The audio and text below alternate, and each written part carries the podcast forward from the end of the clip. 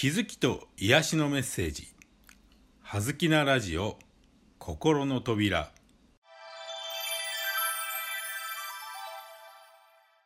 皆さんこんにちは。葉月光栄です。葉月なラジオ心の扉。今日のテーマはワクワクです。はい。それではここからワクワクについて解説していきたいと思います。皆さんいかがでしょう？ワクワクと聞いてどんなことを連想するでしょうか？心が弾む感じ？気がこう上がってそれこそ下からね何かがワクワク湧いてくるようなそんなイメージでしょうか？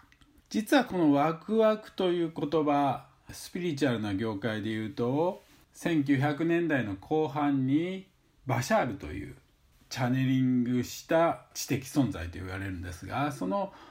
バシャールがですねこのワクワクというワードを、まあ、日本に広めた一つの張本人というかですねきっかけになった人というふうに言ってもいいかもしれません。このワクワクという役は素晴らしい役なんですがなかなか日本人にとってはちょっと馴染みのない部分でその辺りでですね少し勘違いしている方が多いのも事実だと言えるでしょ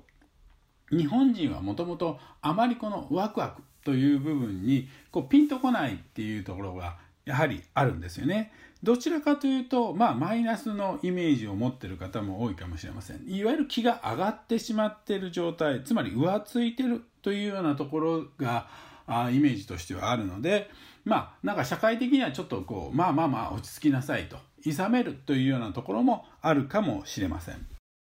まあ別の言い方をするとワクワクというのはまあ夢中になるというふうに言ってもいいかもしれません。そのことにこう集中して夢中になっている状態がまあワクワクに近いと言えるかもしれません。つまりこのワクワクというのはですねエキサイトしているいわゆる興奮している状態ではないのです。もちろん一時的にわっとこうその自分が見つかったもの自分が大好きなものに触れてわーっとこう気が上がることはありますがそれがその状態が長く続くものではありません。その刺激を受けてこう興奮しているという状態ではないということをぜひ少し覚えておいてください。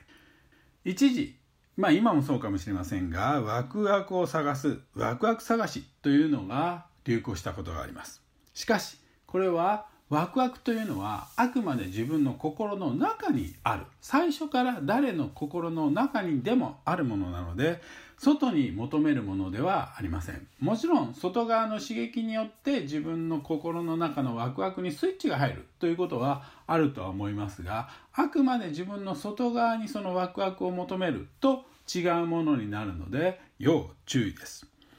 このワクワク本来のワクワクというのはオンとオフとかの切り替えがあるものではありません逆に言えばオンとオフの切り替えが必要なものは本当のワクワクとは言えないかもしれません例えばギャンブルや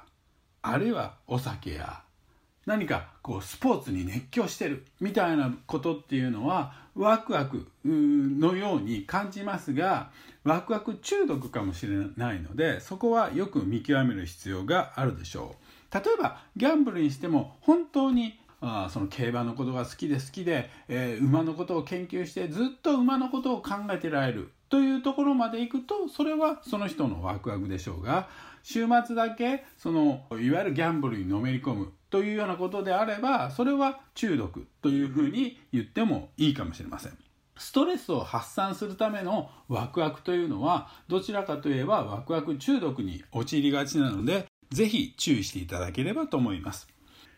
本当のワクワクはずっと続けられるものです。静かに、淡々と、まさに種火のように、一見燃えてないようでもずっ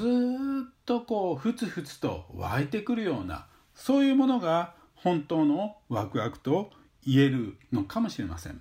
もうそれをせずにはおられないというようなものに出会えること。それは誰の中にも本来あるものなのですから。その誰の中にもあるそのふつふつと湧いてくるような静かなるワクワク。これに出会うこと。これを自分の中で掘り当てること。それが自分らしい人生を送るためにとても大切なことだと思います。ぜひ皆さんも静かなるワクワクを掘り当ててみてください。